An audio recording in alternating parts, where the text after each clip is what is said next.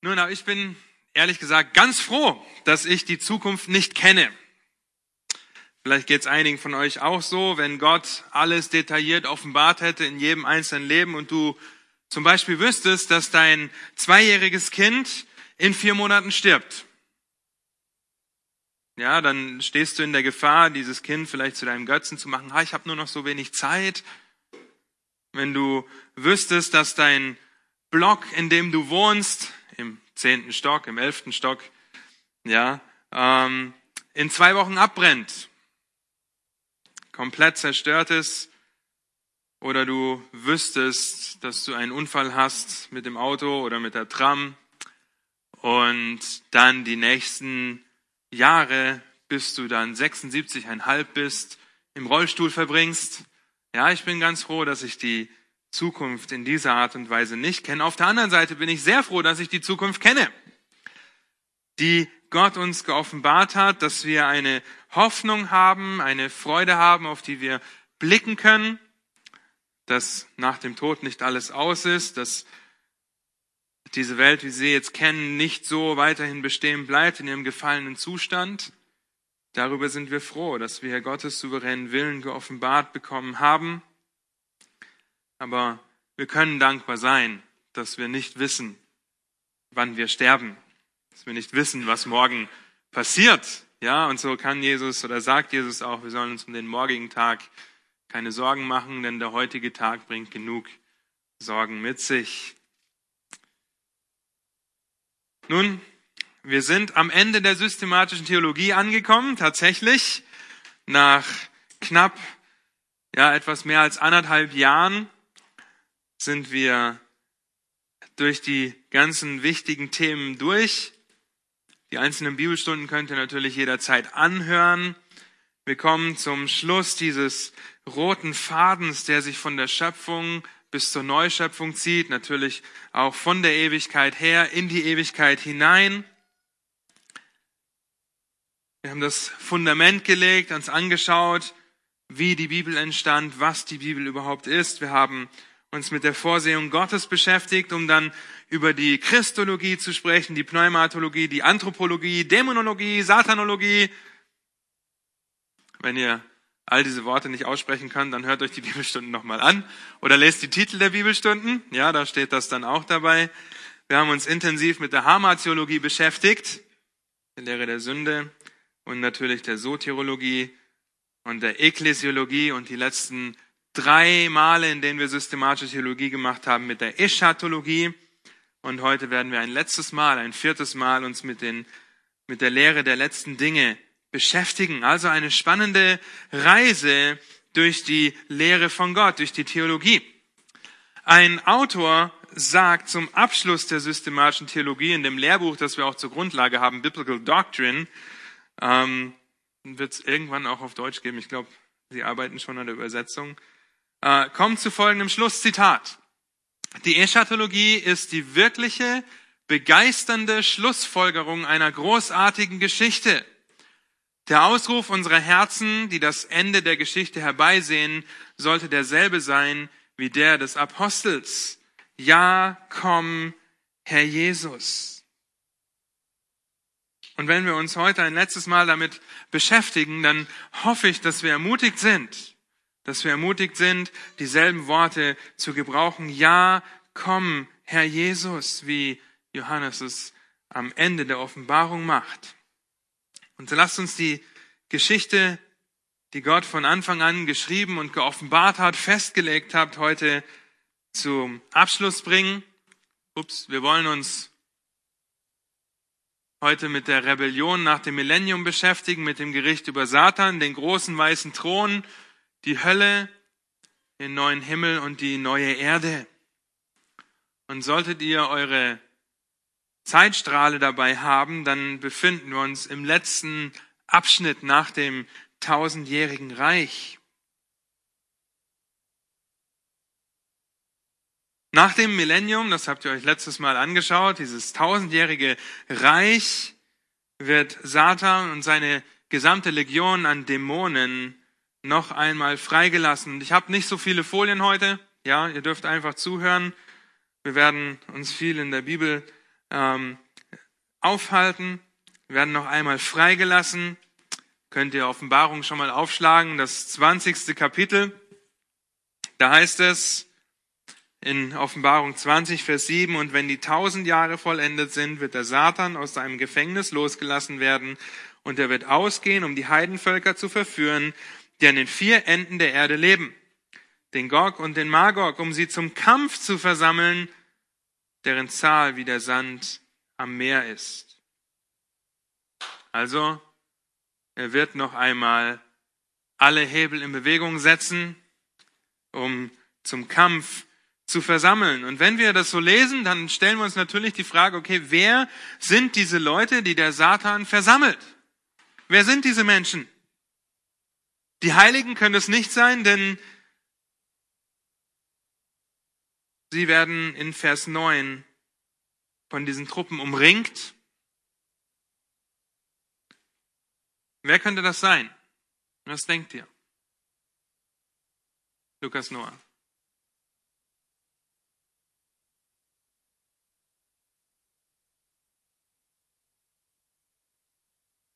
Fast, ja, wir, wir müssen sehen, wenn die Trübsalzeit zu Ende ist, dann wird Gericht geschehen und alle Gottlosen werden vertilgt, aber die Heiligen, auch die Gläubigen während der Trübsalzeit, die gehen in das tausendjährige Reich über. Okay?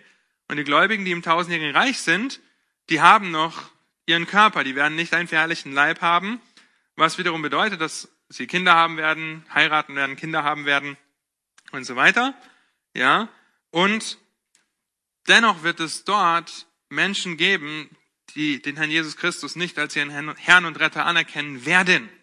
Ja, es wird nach wie vor Rebellion geben. Das bedeutet, am Ende, wenn der Satan noch einmal freigelassen wird nach diesen tausend Jahren, dann wird deutlich werden, wer wirklich Christus angehört, weil in den tausend Jahren wird Frieden herrschen. Ihr habt das gelernt letztes Mal, wird ähm, auch wird Christus regieren und die Leute werden sich vor ihm beugen, auch wenn sie das nicht wirklich wollen.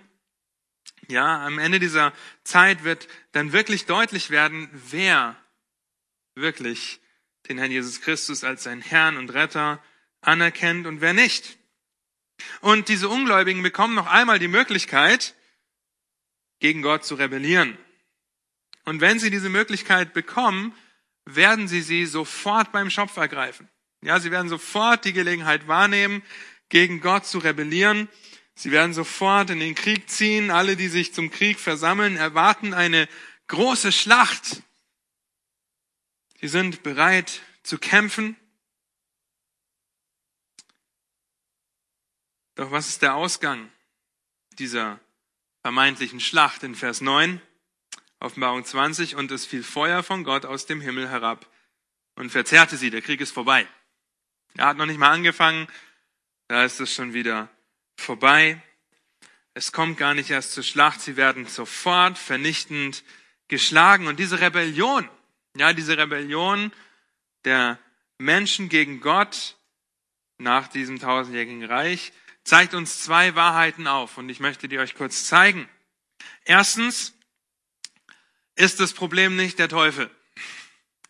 Denn der Teufel ist für tausend Jahre gebunden und dennoch rebellieren die Menschen gegen Gott. Das Problem ist das sündige Herz. Ja, das Problem ist, dass das Herz nach wie vor gegen Gott rebelliert, dass wir von Anfang an in Sünde empfangen wurden. Ja, auch dass äh, die nicht verherrlichten Gläubigen im tausendjährigen Reich nach wie vor in dem gefallenen Leib leben, auch wenn sie äh, Christus anbeten und in seiner Gegenwart leben. Das Problem ist das verdrehte und böse Herz. Ja, und deshalb arbeiten wir auch in der Seelsorge jetzt schon, wenn ihr zu uns kommt und wir mit euch reden, arbeiten wir mit euch an eurem Herzen und nicht daran, Satan auszutreiben oder Dämonen auszutreiben, weil das ist nicht das Problem. Ja, bei Kindern Gottes sowieso schon nicht. Aber es ist, das Herz ist das Problem. Ja, das sehen wir, wenn gegen Gott rebelliert wird, selbst wenn sie tausend Jahre vorher mit Christus verbracht haben und seine Herrlichkeit gesehen haben. Selbst unter Idealbedingungen entscheidet sich der Mensch gegen Gott zu rebellieren. Und zweitens bietet die Rebellion einen Schauplatz für Gottes Macht gegen das Böse. Ja, sie bietet noch einmal einen Schauplatz für Gottes große Macht, bevor das Gericht am großen weißen Thron stattfindet und der ewige Zustand beginnt.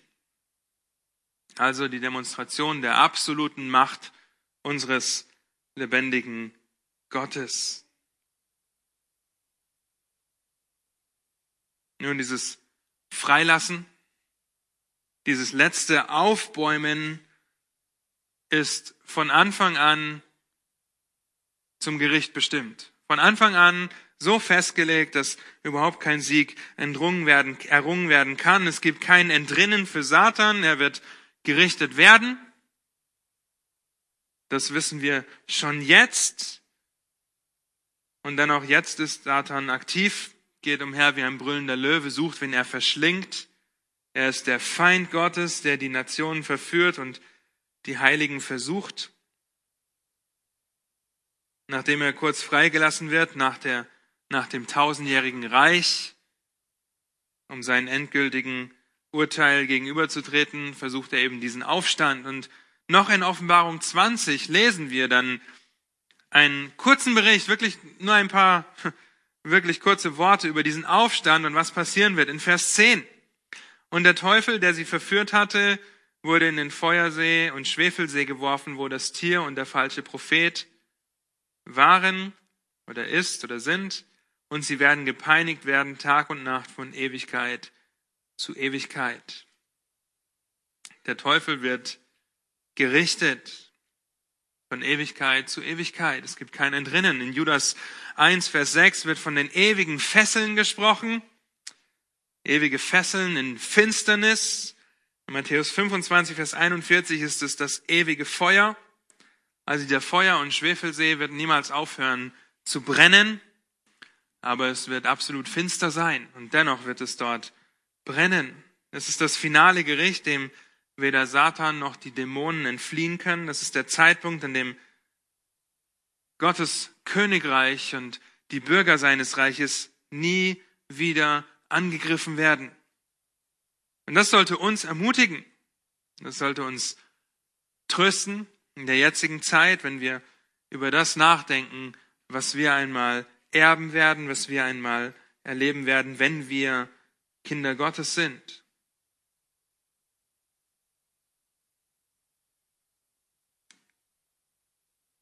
Also ich gehe hier einmal durch. Ja. Ähm, der große weiße Thron, das fällt alles darüber. Das Gericht über Satan ist dort, auch hier die, äh, das Gericht über Ungläubige. Wir sind quasi hier. Ja, hier hört das tausendjährige Reich auf. Da kommt der letzte Aufstand, die letzte Rebellion, wo sofort mit Feuer verzerrt wird, das vorbei ist. Und dann kommt das Gericht über Satan. Dann stehen die all die äh, Ungläubigen werden von den Toten auferstehen, ja, werden wir auch gleich noch lesen, um dann letztendlich vor dem großen weißen Thron zu erscheinen, um dann in das ewige Feuer zu ähm, geschmissen zu werden, bevor dann die Ewigkeit in der Neuschöpfung beginnt. Nicht nur Satan wird gerichtet, ja, der große weiße Thron, jeder, der ungläubig ist, wird vor dem großen weißen Thron erscheinen dem Gericht über die Ungläubigen.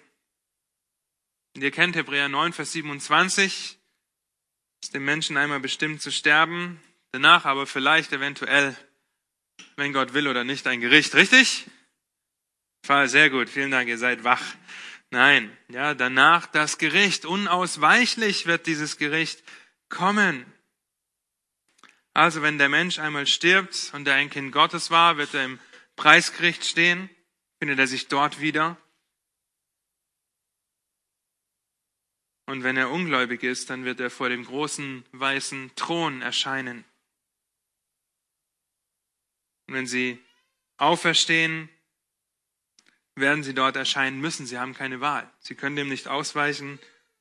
Nichts. Offenbarung 20, Vers 11. Lass uns dort weiterlesen. Und ich sah einen großen weißen Thron und den, der darauf saß. Vor seinem Angesicht flohen die Erde und der Himmel, und es wurde kein Platz für sie gefunden. Und ich sah die Toten, kleine und große, vor Gott stehen, und es wurden Bücher geöffnet.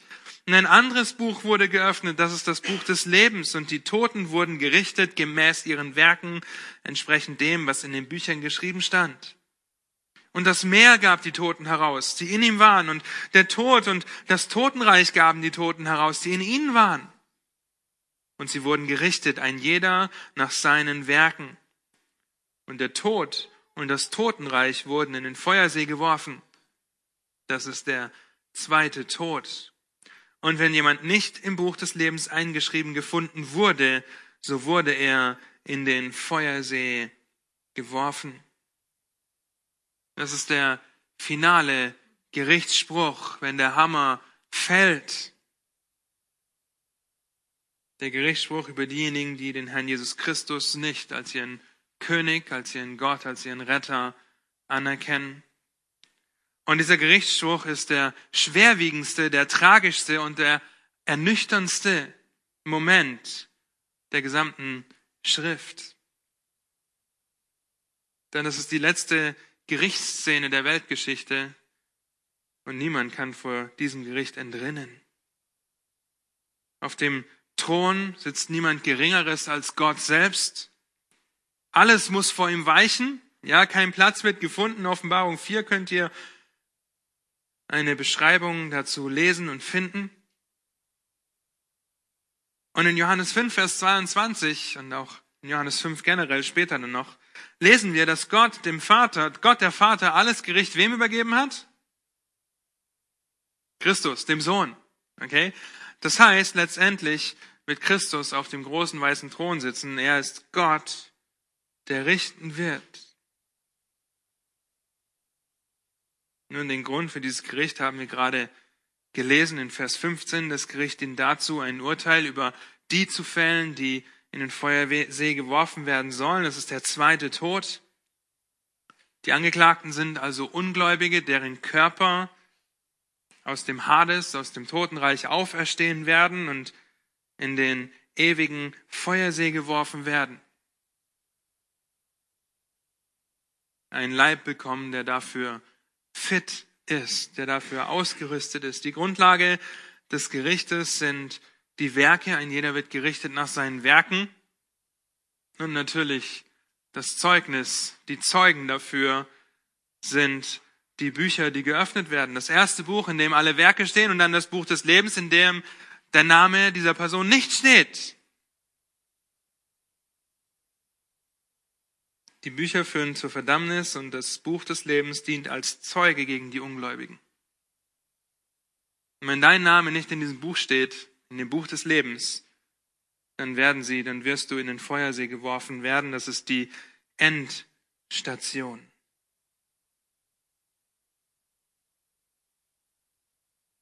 Und das ist sehr ernüchternd, sehr tragisch, darüber nachzudenken, dass es nach diesem Leben keine Möglichkeit mehr gibt, sich zu entscheiden. Deswegen wollen wir zur Buße aufrühren, aufrufen. Deswegen wollen wir Menschen zum Glauben an den Herrn Jesus Christus kommen und beten darum, dass Gott noch Gnade schenkt. Aber was wissen wir über diese Endstation? Was wissen wir darüber? Kurz zusammengefasst ist es ein realer Ort der ewig feurigen Folter für diejenigen, die nicht Buße getan haben.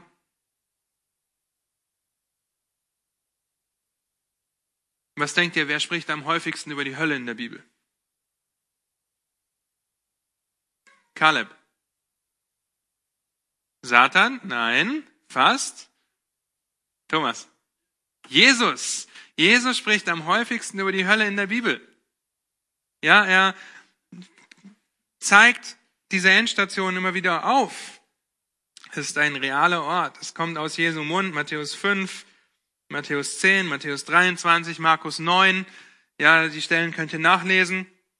Es ist das Gericht dieser Endstation. Das griechische Wort lautet Gehenna und kommt zwölfmal vor.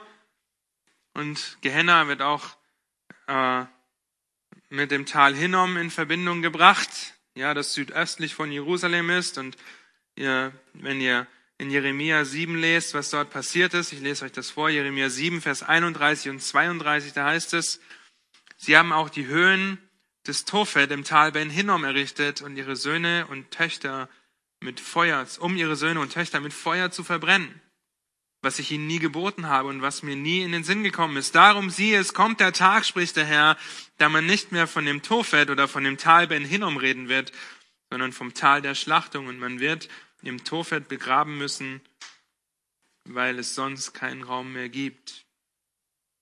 Nun, einige gehen auch davon aus, dass dort die Leichname der Kriminellen verbrannt wurden.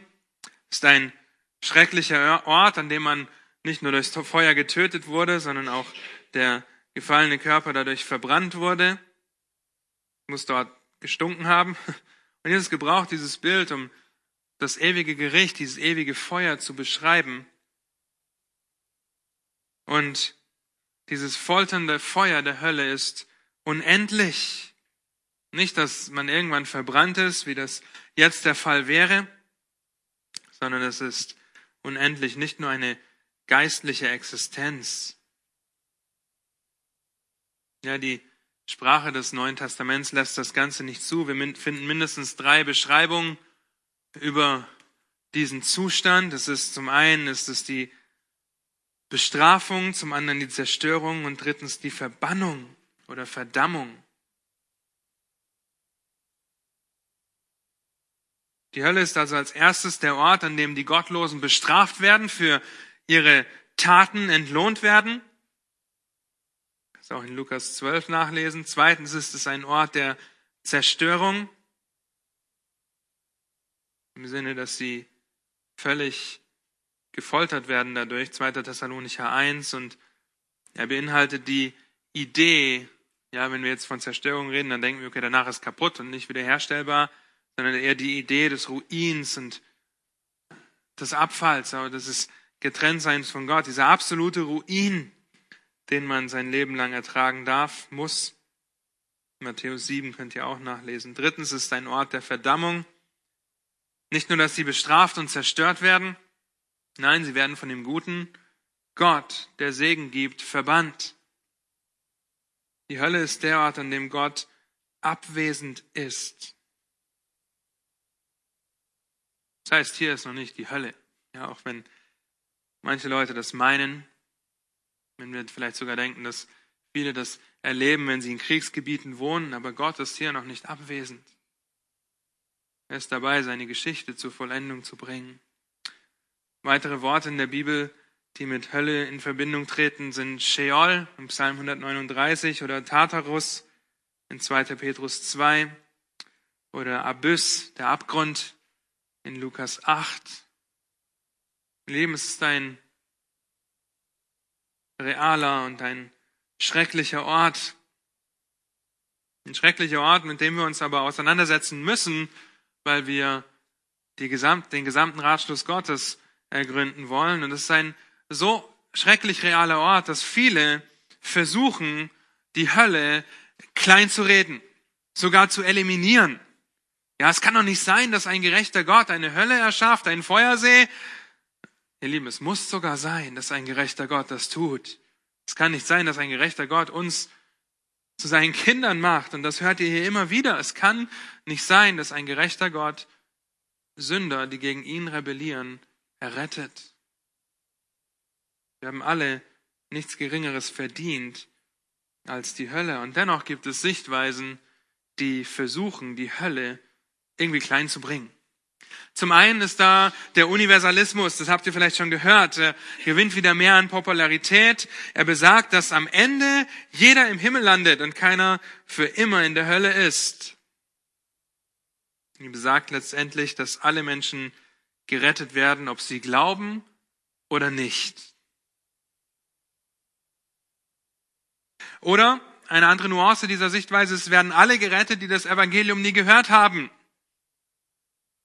Aber wir erinnern uns, die Schöpfung ist genug, den Sünder zu verdammen und die Schrift ist genug, ihn zu retten. Und eine letzte Nuance dieser Meinung ist, dass man für eine gewisse Zeit in der Hölle schmort,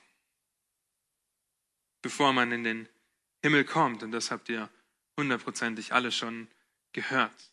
Das ist eine Sicht der katholischen Kirche, du kommst nur eine gewisse Zeit ins Fegefeuer. Ja? Und dann wirst du aber letztendlich in den Himmel eingehen, je nachdem, was du für Werke getan hast. Das heißt, tu am besten nur gute Werke. Du musst nicht an Jesus Christus glauben, du musst nur gute Werke tun und du wirst in den Himmel kommen. Aber das steht völlig entgegen dem, was die Schrift sagt in Johannes 3, Vers 36. Wer an den Sohn glaubt, der hat ewiges Leben. Wer aber dem Sohn nicht glaubt, der wird das Leben nicht sehen, sondern der Zorn Gottes bleibt für eine gewisse Zeit auf ihm. Steht hier nicht, okay? Bleibt eventuell auf ihm, steht da auch nicht. Sondern der Zorn Gottes bleibt auf ihm. Fortwährend. Immer. Er bleibt auf ihm. Also diese Sicht können wir ausschließen. Die steht dem entgegen, was die Bibel lehrt. Und dennoch, ihr Lieben, ihr wisst nicht, wie viele Leute in den Kirchen diese Sicht vertreten, weil sie ein verdrehtes Bild von Gott haben. Ja, wenn du denkst, ja, früher oder später kommt jeder in den Himmel, dann hast du ein verdrehtes Bild von Gott, dann hast du eine falsche Theologie. Weil wir nicht nachvollziehen können, was, oder weil wir meinen zu wissen, was fair und gerecht ist. Ja, er war doch ein ganz guter Mensch. Ja, das zählt nicht zur Sache. Gott ist ein gerechter Gott, der richten muss. Die zweite Sicht ist ein schweres Wort, das muss ich langsam lesen. Annihilationismus. Oder schnell sagen, dass ich mir nicht verspreche oder ihr nicht hört, dass ich falsch sage. Ja, Annihilationismus. Äh, der geht davon aus, dass der unerrettete Mensch nicht in die Hölle geht, sondern dass die Hölle für den Menschen ist, einfach aufzuhören zu existieren. Der Mensch hört einfach auf zu existieren. Die Vertreter dieser Sicht gehen nicht davon aus, dass der Mensch mit seiner Zeugung eine ewige Seele und damit einen ewigen Zustand bekommt und hat, sondern du wirst erst in Ewigkeit lebendig, wenn du gläubig wirst. Und für sie ist die ewige Strafe und die Folter das Nicht-Existieren. Sünde wird minimiert und nicht mehr im tragischen Licht der Realität Gottes gesehen. Wird nicht mehr davon ausgegangen, dass sie ewige Konsequenzen hat. Ja, und selbst wenn die Leute nicht wissen, wie diese Sicht heißt, die sie vertreten, ihr alle habt Arbeitskollegen, ihr alle habt Freunde, Verwandte, Bekannte, die das denken. Nach dem Leben ist alles vorbei. Ja, man hört einfach auf zu existieren und deshalb kann man auch machen, was man will. Weil sie Gott, von dem sie wissen, dass er existiert, Römer 1, so unterdrücken und sich so einreden, dass man einfach aufhört, dass man eben rechtfertigen kann, was man tut. Aber die Realität der Hölle wird verleugnet und ihr Lieben, damit wird auch die Heiligkeit Gottes verleugnet und gravierend untergraben. Matthäus 25, Vers 46. Da heißt es, und sie werden in die ewige Strafe hingehen, die Gerechten aber in das ewige Leben. Ja, nirgendwo finden wir es davon, dass jemals ein Mensch aufgehört hat zu existieren. Und dennoch ist diese Sicht so weit verbreitet. Eine dritte Sicht gibt es auch noch. Das ist die Sicht der geistlichen Strafe.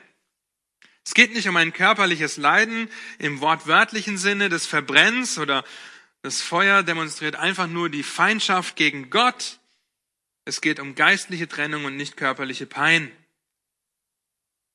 Nun, es gibt also keinen Auferstehungsleib, der gefoltert werden könnte, der verbrannt werden könnte für ewig, aber das entspricht nicht dem, was uns die Offenbarung zeigt, was wir gerade gelesen haben, Verse 12 bis 14 in Offenbarung 20. Die Gottlosen werden auferstehen, wenn einen Leib bekommen, werden gerichtet werden. Das heißt, es ist ein physischer und realer Ort. Und dann gibt es noch eine Sicht, die Umstände. Das Leben ist die Hölle. Mein Leben ist die Hölle. Du hast keine Ahnung. Und Vielleicht fühlt sich das so an. Vielleicht hast du Dinge erlebt oder hast Schmerzen, erlebst Dinge, die sich anfühlen wie die Hölle. ist uns vielleicht auch schon öfter begegnet. Mein Leben ist die Hölle, die Arbeit ist die Hölle, die Familie ist die Hölle.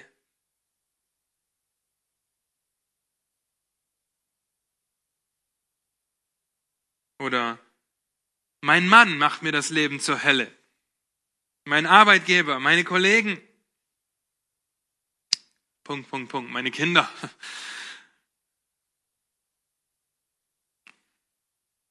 Nun, wir müssen aufpassen, dass wir nicht so denken, nicht so reden, denn das ist eine Verniedlichung der Hölle. Das kann schnell in unserem Denken Einzug halten. Schon wieder. Und sie macht mir ständig das Leben zur Hölle. Ja, keine Frage, schreckliche Dinge können uns passieren, schreckliche Dinge passieren. Wir hören das in Nachrichten von Krieg, von Christenverfolgung hören wir nicht so viel, aber wir lesen viel darüber, dass es so viele Christen wie nie verfolgt werden, getötet werden für ihren Glauben. Schlimme Dinge kann, können passieren. Dein Leben kann wirklich schwer sein, herausfordernd sein. Das ist gar keine Frage. Aber ihr Lieben, im Vergleich zur Hölle ist das nicht mal ein Tropfen auf den heißen Stein. Nicht einmal ein Tropfen auf den heißen Stein. Und auch das habe ich euch auch schon immer wieder gesagt, das, was wir an Gegenwind, an Feindschaft, an Verfolgung, vielleicht an Angst und Pein erleben oder noch erleben werden, wir wissen das nicht, ja, Gott allein weiß das, das ist alles, was wir als Kinder Gottes von der Hölle jemals mitkriegen werden. Und es ist nicht mal ansatzweise vergleichbar, es ist nicht mal ein Tropfen auf den heißen Stein. Und auf der anderen Seite das, was die Ungläubigen auf dieser Erde an Freude, an Güte, an schönem Wetter, an der Natur, an Herzlichkeit erfahren, das ist alles, was sie vom Himmel jemals mitkriegen werden.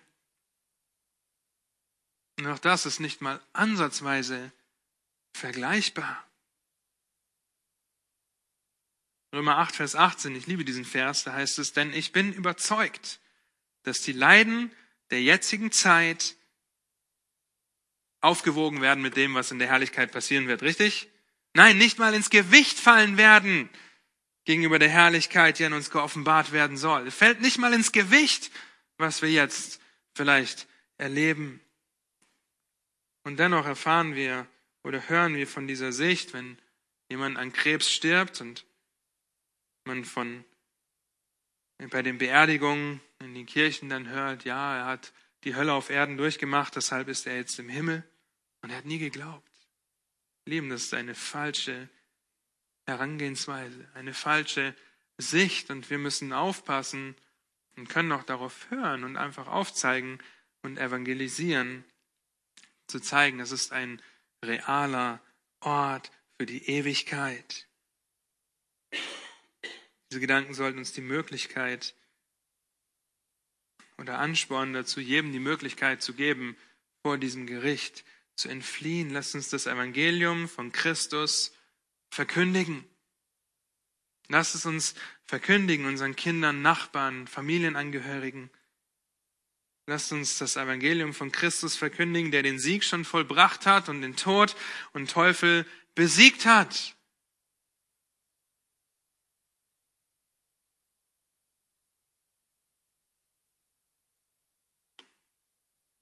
Wir wollen uns aber nicht nur mit dem Gericht, mit der Hölle beschäftigen und zum Abschluss noch mit dem ewigen Zustand der Kinder Gottes beschäftigen. Das ist das, womit die Schrift aufhört. Der ewige Zustand der Kinder Gottes. Und es ist unsere Gewissheit und unsere Hoffnung, die Ewigkeit eines Tages in Gottes Herrlichkeit zu verbringen, in seiner Gegenwart. Und Hoffnung ist nicht, ich hoffe, dass es heute nicht regnet. Ja, oder hoffentlich gibt's heute Mittag Fleisch oder hoffentlich gibt's heute Nachtisch. Das ist nicht die Hoffnung, von der wir sprechen. Wir reden von der Gewissheit, dass das, was die Schrift offenbart, einmal eintreten wird. Und das ist unsere Hoffnung, dass wir wissen, dass es eintreten wird. Die Trübsal, das Millennium sind vorbei. Satan und die Ungläubigen wurden vor dem großen weißen Thron gerichtet, sind endgültig geschlagen. Jetzt geht es um den neuen Himmel und die neue Erde, die die Gläubigen bewohnen werden und dabei werden sie direkten Zugang zu Gott haben. Finden einige Stellen darüber. Jesaja 65, Vers 17. Na? Aha. Wir finden das.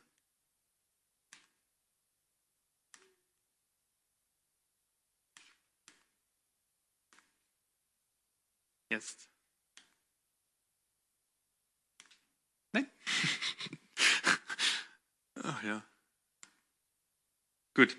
Jesaja 65, Vers 17. Lass uns weitermachen. Technik, die begeistert. Oder ein Sam, der durcheinander kommt. Ähm, da ist Jesaja 65, Vers 17. Denn siehe, ich schaffe einen neuen Himmel und eine neue Erde, sodass man an die früheren nicht mehr gedenkt und sie nicht mehr in den Sinn kommen werden. Oder Jesaja 66, Vers 22, denn gleich wie der neue Himmel und die neue Erde, die ich mache, vor meinem Angesicht bleiben werden, spricht der Herr, so soll auch euer Same und euer Name bestehen bleiben.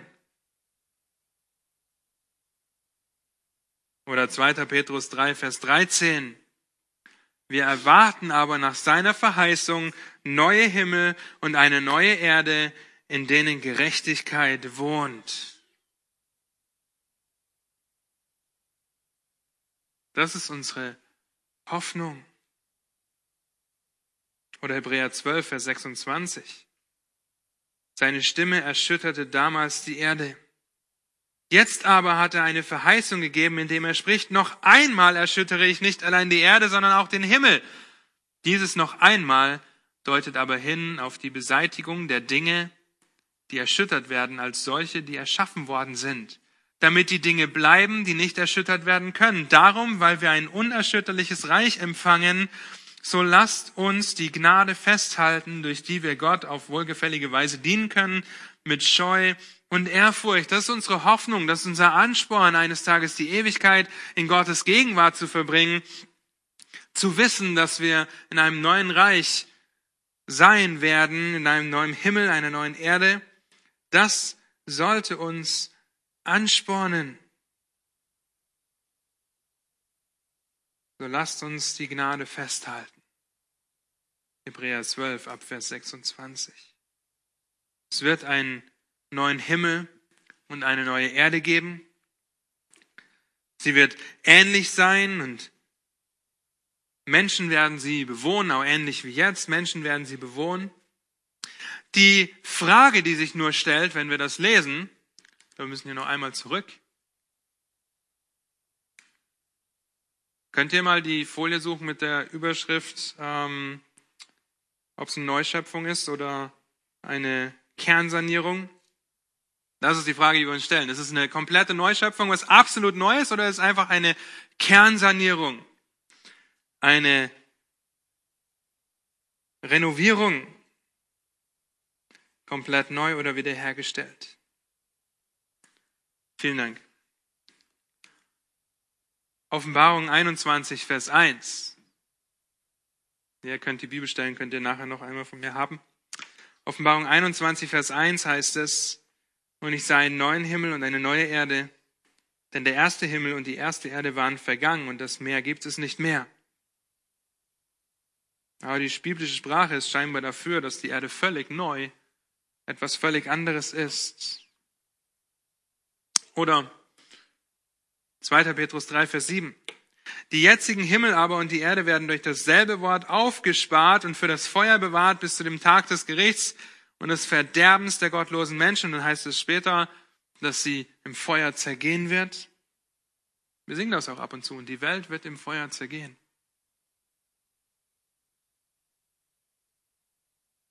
Also die Idee, dass etwas Nagelneues entsteht, etwas absolut anderes. Auf der anderen Seite, ja, auf der anderen Seite finden wir auch die Verse in Römer 8, dass die gesamte Schöpfung die Offenbarung der Söhne Gottes herbeisehnt und dass sie befreit werden soll von der Knechtschaft, der Sterblichkeit zur Freiheit, der Herrlichkeit der Kinder Gottes. Des Weiteren werden die Gläubigen nicht vernichtet, sondern auferweckt. Und das ist mit der Schöpfung verbunden, in Vers 23 dann. So wie Christus aus den Toten auferstand, werden wir auferstehen. Wenn das Ende der Erde ähnlich ist wie das der Kinder Gottes, dann wird die Schöpfung, wie wir sie jetzt kennen, also verherrlicht werden, weiter existieren, in einer verherrlichten Art und Weise. So wie die Schöpfung unter dem Sündenfall leidet, wie auch wir darunter leiden, so wird sie auch verherrlicht, wenn wir verherrlicht werden. Das ist Römer 8 die Idee hier. Also totale Vernichtung oder Kernsanierung. Andere Stellen. Apostelgeschichte 3, Vers 21. Jesus Christus, der in den Himmel aufgenommen wird oder der, den der Himmel aufnehmen muss, bis zu den Zeiten der Wiederherstellung alles dessen, wovon Gott durch den Mund aller seiner heiligen Propheten geredet hat. Also die Wiederherstellung wieder. Andere Stellen könnt ihr in Matthäus 19, Vers 28 finden, auch Kolosser 1, Vers 20, wo es einfach darum geht, dass die bestehenden Dinge wiederhergestellt werden.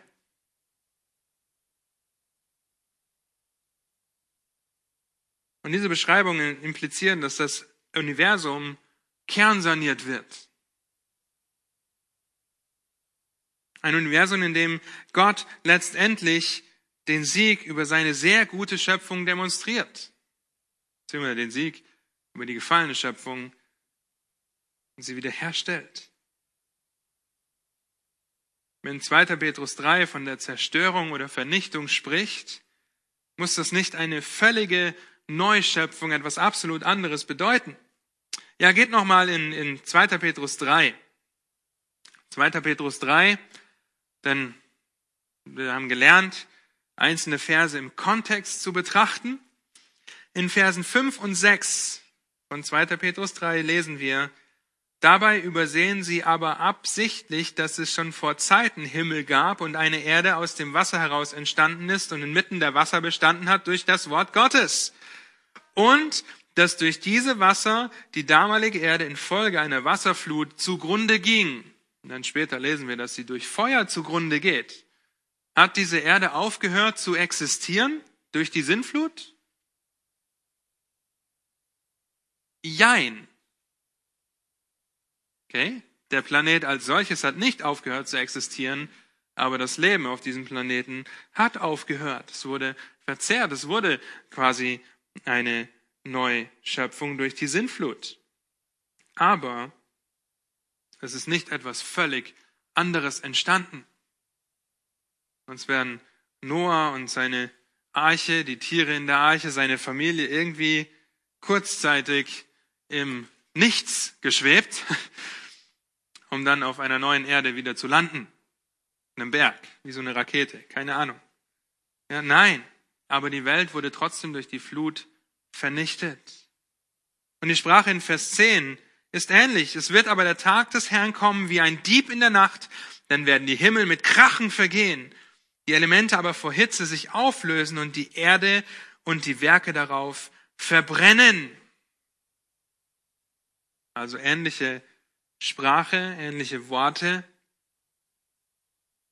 Und dieses in der Hitze auflösen, das können wir eher als ein Aufdecken, als ein Reinigen verstehen. So wie man Gold oder anderes Metall reinigt durch Hitze.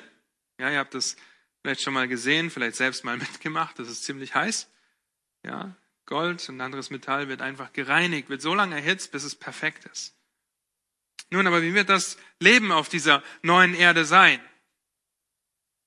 Wie wird das sein? Nun, es wird ein wunderbarer Ort sein, in dem Gläubige in physischen Körpern wohnen werden. Ja, wir werden auf dieser, wir werden diese Erde bevölkern. In Offenbarung 21 und 22 finden wir zehn Features dieser neuen Erde. Ja, es ist ein neuer Himmel, eine neue Erde, Offenbarung 21, Vers 1. Es wird ein neues Jerusalem geben, Offenbarung 21, 2 und 9 bis 21, kommen wir gleich noch kurz dazu. Es wird neue Kinder Gottes geben, Vers 3. Es wird neue Hingabe geben, Vers 4. Es wird neue Ordnungen geben, Vers 5 bis 8. Neues Licht. Wir brauchen die Sonne nicht mehr. Wer wird die Sonne sein? Wer wird die Lichtquelle sein? Christus selbst, Gott und das Lamm. Es wird eine neue Bevölkerung auf der Erde geben. Wir lesen von Völkern, von Stämmen, von Königen, die kommen, um anzubeten. Und es wird neues Leben geben und eine neue Herrlichkeit. Es ist so wunderbar, darüber nachzudenken. Wir werden diese zwei Kapitel gleich noch zum Abschluss lesen, um einfach ermutigt zu sein und angespornt zu sein. Nun, ein neues Jerusalem. Und selbst die Dimensionen dieses neuen Jerusalems werden uns geoffenbart. Und dadurch, dass es genaue Maßangaben sind, sind das, ist das wörtlich zu verstehen. Was schätzt ihr, was für einen Umfang Berlin hat? Die Stadtgrenze Berlins? Was schätzt ihr? 15 oder 50? 50. Okay, 250 Kilometer. Wer bietet mehr? Wer bietet weniger? 300. Okay. 90 Kilometer? Okay, so viel nicht? 140, okay. Nein, Robert hat gewonnen, äh, ist am nächsten dran. Es sind circa 230 Kilometer Stadtumfang Berlins. Also einmal, wenn ihr einmal außen rumfahrt und keinen Verkehr habt, dann braucht ihr circa zweieinhalb Stunden ohne Verkehr, okay?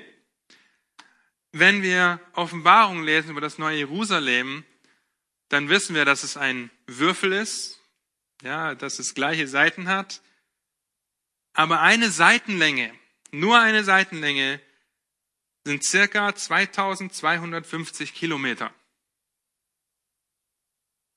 Ja?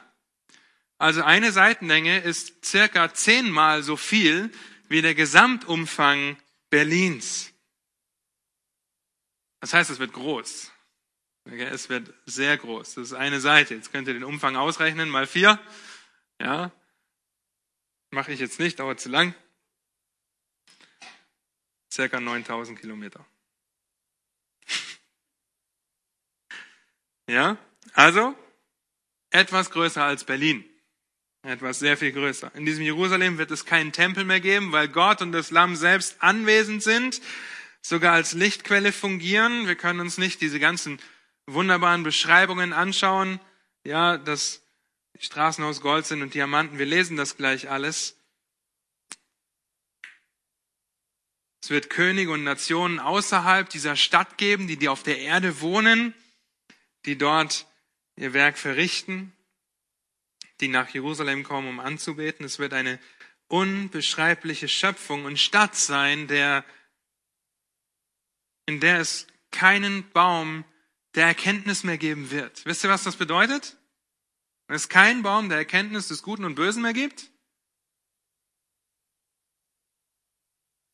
keine Sünde, keine Möglichkeit, gegen Gott zu rebellieren. Es wird den Baum des Lebens geben. Dieser Baum des Lebens wird zwölfmal im Jahr Frucht bringen. Und zwar zwölfmal im Jahr zwölf unterschiedliche Früchte. In ihm ist es kaum vorzustellen. Aber das Unvorstellbarste ist, dass wir in der Gegenwart Gottes und des Sohnes sein werden, ihn von Angesicht zu Angesicht sehen können, ohne Leid, ohne Sünde, ohne Schmerzen, ohne Tränen, ohne Trauer. Wir werden die Gegenwart Gottes sehen. Wir werden in der Gegenwart Gottes sein. Das sollte unsere Hoffnung sein. Wir lernen auch gerade von dem Baum des Lebens, erwähne ich noch kurz, dass wir, dass es Zeit geben wird. Ja, wenn wir davon lesen, dass er jeden Monat eine andere Frucht bringt, zwölf Male, dann können wir davon ausgehen, dass es dort Zeit geben wird. Aber es gibt keine Barriere zwischen Gott und uns. Und das können wir uns gar nicht vorstellen. Ja, das können wir uns nicht vorstellen, wie wunderbar das sein wird. Gott ist der Sieger, der zu seinem Ziel kommt. Ja, mit Beginn der Ewigkeit, mit dem Ratschluss, den er gefasst hat, steht schon fest, wie es ausgehen wird. Er wird sich verherrlichen, er wird seine Kinder verherrlichen, er wird richten und wird etwas Neues schaffen. Und diese Zukunft, die uns als Kinder Gottes erwartet, wenn du kein Kind Gottes bist, dann tue Buße, komm auf uns zu, dass wir ins Gespräch kommen.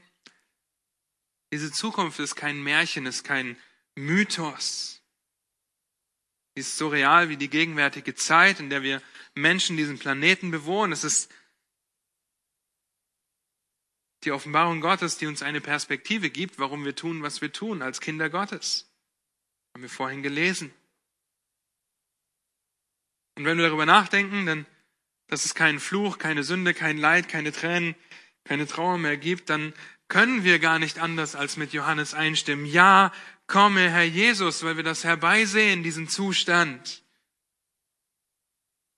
Und ich möchte die letzten paar Minuten dazu benutzen, und ihr dürft eure Bibeln aufschlagen, die Offenbarung, die letzten beiden Kapitel der Bibel mit uns zu lesen, damit wir die systematische Theologie mit unserem großen, allmächtigen, souveränen und rettenden Gott abschließen und er durch sein Wort spricht.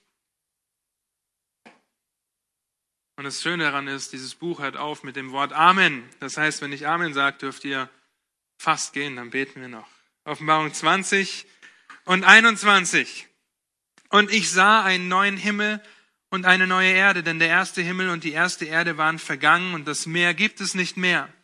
Und ich, Johannes, sah die heilige Stadt, das neue Jerusalem von Gott aus dem Himmel herabsteigen, zubereitet wie eine für ihren Mann geschmückte Braut. Und ich hörte eine laute Stimme aus dem Himmel sagen, siehe, das Zelt Gottes bei den Menschen. Und er wird bei ihnen wohnen und sie werden seine Völker sein und Gott selbst wird bei ihnen sein, ihr Gott. Und Gott wird abwischen alle Tränen von ihren Augen und der Tod wird nicht mehr sein, weder Leid noch Geschrei noch Schmerz wird mehr sein, denn das Erste ist vergangen. Und der auf dem Thron saß, sprach, siehe, ich mache alles neu. Und er sprach zu mir, schreibe, denn diese Worte sind wahrhaftig und gewiss. Und er sprach zu mir, es ist geschehen, ich bin das A und das O, der Anfang und das Ende. Ich will dem Düsteren, dem Dürstenden geben aus dem Quell des Wassers des Lebens umsonst. Wer bewindet, der wird alles erben. Und ich werde sein Gott sein und er wird mein Sohn sein. Die Feiglinge aber und die Ungläubigen mit ihrem mit Gräueln befleckten und Mörder und Unzüchtigen und Zauberer und Götzendiener und alle Lügner, ihr Teil wird, wird in dem See sein, der von Feuer und Schwefel brennt. Das ist der zweite Tod. Vers 9. Und es kam zu mir einer der sieben Engel, welche die sieben Schalen hatten, die mit den sieben letzten Plagen gefüllt waren, und redete mit mir und sprach, komm, ich will dir die Frau, die Braut des Lammes zeigen. Und er brachte mich im Geist auf einen großen und hohen Berg und zeigte mir die große Stadt, das heilige Jerusalem, die von Gott aus dem Himmel herabkam, welche die Herrlichkeit Gottes hat. Und der Lichtglanz gleicht dem köstlichen Edelstein wie ein kristallklarer Jaspis. Und sie hatte eine große und hohe Mauer und zwölf Tore und an den zwölf Tor, an den Toren zwölf Engel und Namen angeschrieben, nämlich die der zwölf Stämme der Söhne Israels. Von Osten her gesehen drei Tore, von Norden drei Tore, von Süden drei Tore, von Westen drei Tore und die Mauer der Stadt hatte zwölf Grundsteine und in ihnen waren die Namen der zwölf Apostel des Lammes. Und der mit mir redete, hatte ein goldenes Rohr, um die Stadt und ihre Tore und ihre Mauer zu messen. Und die Stadt bildet ein Viereck und ihre Länge ist so groß wie auch ihre Breite. Und er maß die Stadt mit dem Rohr auf zwölftausend Stadien. Die Länge und die Breite und die Höhe derselben sind gleich. Und er maß ihre Mauer 144 Ellen nach dem Maß eines Menschen, und der, das der Engel hat. Und der Baustoff ihrer Mauer war Jaspis, und die Stadt war aus reinem Gold wie reines Glas. Und die Grundsteine der Stadtmauer waren mit allerlei Edelsteinen geschmückt. Der erste Grundstein ein Jaspis, der zweite ein Saphir, der dritte ein Chalcedon, der vierte ein Smaragd, der fünfte ein Sardonyx, der sechste ein Sardis, der siebte ein Christ, Chrys, oh Mann, Chrysolith, der achte ein Beryl, der neunte ein Topas, der zehnte ein Chrysopras, der elfte ein Hyazinth, der zwölfte ein Amethyst. Und die zwölf Tore waren mit zwölf Perlen, waren zwölf Perlen, jedes der Tore aus einer Perle. Und die Straßen der Stadt waren aus reinem Gold, wie durchsichtiges Glas. Und einen Tempel sah ich nicht in ihr, denn der Herr, Gott, der Allmächtige ist ihr Tempel und das Lamm. Und die Stadt bedarf nicht der Sonne noch des Mondes, dass sie in ihr scheinen, denn die Herrlichkeit Gottes erleuchtet sie und ihre Leuchten ist das Lamm. Und die Heidenvölker, die gerettet werden, werden in ihrem Licht wandeln. Und die Könige der Erde werden ihre Herrlichkeit und Ehre in sie bringen. Und ihre Tore sollen niemals geschlossen werden den ganzen Tag. Denn dort wird keine Nacht sein. Und man wird die Herrlichkeit und die Ehre der Völker in sie bringen. Und es wird niemals jemand in sie hineingehen, der verunreinigt, noch jemand, der Gräuel und Lüge verübt, sondern nur die, welche geschrieben stehen im Buch des Lebens des Lammes. 22 Vers 1. Und er zeigte mir einen reinen Strom von Wasser des Lebens, glänzend wie Kristall, der ausging vom Thron Gottes und des Lammes in der Mitte zwischen ihrer Straße und dem Strom. Von dieser und von jener Seite aus war der Baum des Lebens, der zwölfmal Früchte trägt und jeden Monat seine Frucht gibt, jeweils eine. Und die Blätter des Baumes dienen zur Heiligung der Völker. Und es wird keinen Fluch mehr geben. Und der Thron Gottes und des Lammes wird in ihr sein, und seine Knechte werden ihm dienen. Und sie werden sein Angesicht sehen, und sein Name wird auf, ihrer Stirn, auf ihren Stirnen sein. Und es wird dort keine Nacht mehr geben. Und sie bedürfen nicht eines Leuchters noch des Lichtes der Sonne, denn Gott, der Herr, erleuchtet sie. Und sie werden herrschen von Ewigkeit zu Ewigkeit. Vers 6. Und er sprach zu mir, diese Worte sind gewiss und wahrhaftig. Und der Herr, der Gott der heiligen Propheten, hat seinen Engeln gesandt, um seinen Knecht zu, zu zeigen, was rasch geschehen soll siehe, ich komme bald. Glückselig, wer die Worte der Weissagung dieses Buches bewahrt. Und ich, Johannes, bin es, der diese Dinge gesehen und gehört hat. Und als ich es gehört und gesehen hatte, fiel ich nieder, um anzubeten vor den Füßen des Engels, der mir diese Dinge zeigte. Und er sprach zu mir, sieh dich vor, tu es nicht, denn ich bin dein Mitknecht und der, und der deiner Brüder, der Propheten und derer, welche die Worte des Buches bewahren. Bete Gott an und er sprach zu mir, versiegle die Worte der Weissagung dieses Buches nicht, denn die Zeit ist nahe. Wer Unrecht tut, der tue weiter Unrecht, und wer unrein ist, der verunreinige sich weiter. Und der Gerechte übe weiter Gerechtigkeit, und der Heilige heilige sich weiter. Und siehe, ich komme bald, und mein Lohn mit mir, um einem jedem so zu vergelten, wie sein Werk sein wird. Ich bin das A und das O, der Anfang und das Ende, der Erste und der Letzte. Glückselig sind, die seine Gebote tun, damit sie Anrecht haben an dem Baum des Lebens und durch die Tore in die Stadt eingehen können. Draußen aber sind die Hunde und die Zauberer und die Unzüchtigen und die Mörder und die Götzendiener und jeder, der die Lüge liebt und tut. Ich, Jesus, habe meinen Engel gesandt, um euch diese Dinge für die Gemeinde zu bezeugen. Ich bin die Wurzel und der Spross Davids, der leuchtende Morgenstern, und der Geist und die Braut sprechen, komm. Und wer es hört, der spreche, komm. Und wen da dürstet, der komme. Und wer da will, der nehme das Wasser des Lebens umsonst. Für wahr, ich bezeuge jedem, der die Worte der Weissagung dieses Buches hört, wenn, ihr das, wenn jemand etwas zu diesen Dingen hinzufügt, so wird Gott ihm die Plagen zufügen, von denen in diesem Buch geschrieben steht.